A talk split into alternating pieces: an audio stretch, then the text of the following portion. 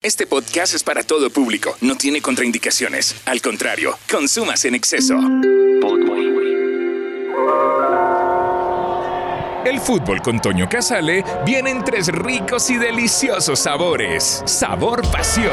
Ah, Delgado, el santanderiano, le va a pegar. Sabor información. Mire, lo más lindo que tiene este país, lo único que nos une es la selección Colombia. Sabor opinión. Puede fluir un poquito mejor. No quiero decir que los curtidos no se equivoquen, faltaba más. Una mezcla que llama la atención de tus sentidos y te hace querer más y más a diario. Casale, el diario. Hola, ¿qué tal? ¿Cómo están? Bienvenidos. Ya estamos en Casale, el diario, su daily de deportes. Mi nombre es Antonio Casale y me acompaña Cristian Mejía. Agradecemos su suscripción a nuestros episodios. Es eh, viernes de una semana o fin de semana que no tendrá actividad en el fútbol colombiano. ¿Y por qué?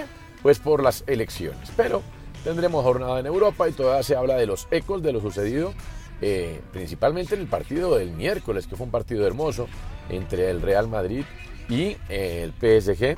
Se habla del altercado entre Neymar y Donnarumma, que negó Neymar, pero igual eh, los medios que lo citan son serios. Se habla de la intención del jeque y de Pochettino de, de- el jeque iba a bajar a la tribuna y meterse en la cancha y pelear con el árbitro, por lo que consideraban era falta contra Donnarumma. Pero se habla principalmente del fracaso del modelo de PSG, que no ha encontrado la manera, que ha encontrado técnicos y ha contratado técnicos de todos los sabores y colores.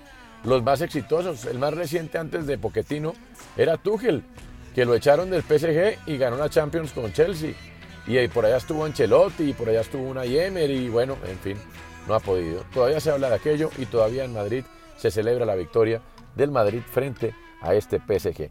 Ayer en la Liga Europa hubo goles de colombianos, sensacional actuación de Muriel en la victoria 3 a 2 frente al Bayern Leverkusen. La serie quedó abierta, pero va ganando 3-2 con dos goles y una asistencia de Muriel, el equipo italiano.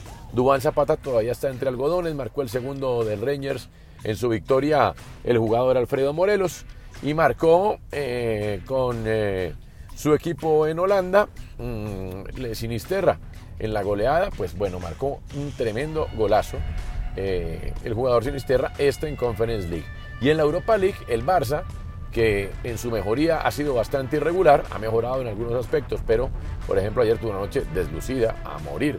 No pudo con una versión bastante disminuida del Galatasaray turco, 0 a 0, la serie está abierta, pero uno diría que el Barça pues, es favorito para un trofeo que no tiene en sus anaqueles, que es el trofeo de la Europa League. Pero ya ve usted que no se logró de ninguna manera.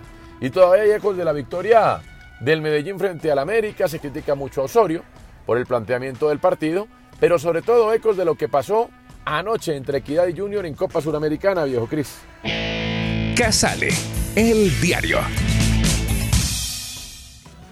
Toño, ¿cómo le va, hermano? Bueno, le siguen criticando a Osorio todo, hermano. La gente jode mucho. Yo creo que el planteamiento e- era el que era.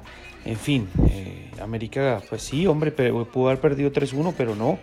Eh, también como el partido pudo haber quedado 1-1. Si América tenía una barrera como la gente en el segundo gol de Medellín, tampoco Medellín fue lo que, lo que venía mostrando en casa. Pero bueno, siempre que pierde América el culpable va a ser Osorio y no los errores individuales de los jugadores. Eh, y así va a ser la historia siempre porque acuérdese que hay muchos periodistas que son amigos del dueño y van a querer hacerle el favor o acelerar los procesos para que el dueño salga.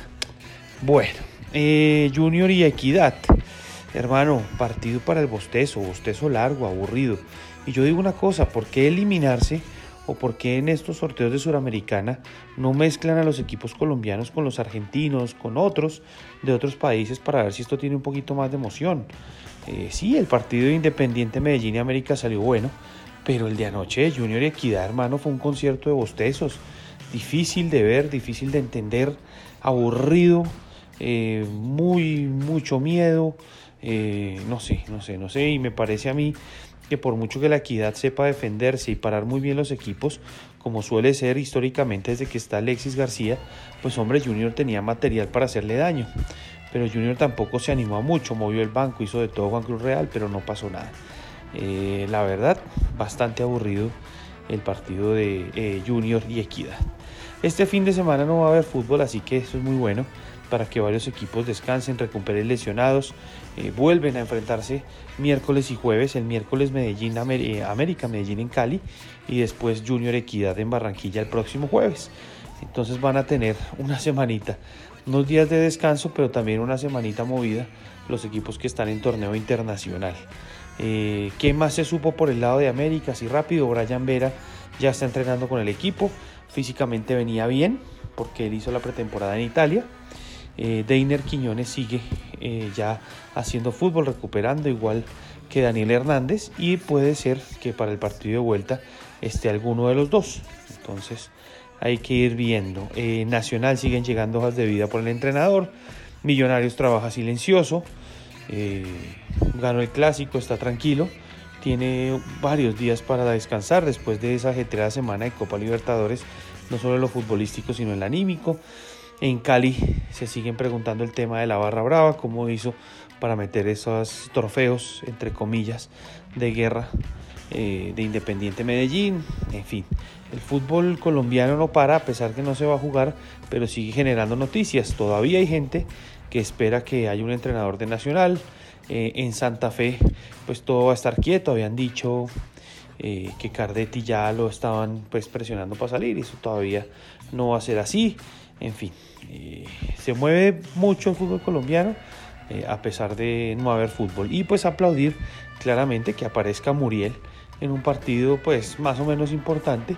A ver si puede ser una variante para la selección y a ver si puede tener en algún momento su partido consagratorio con la selección Colombia.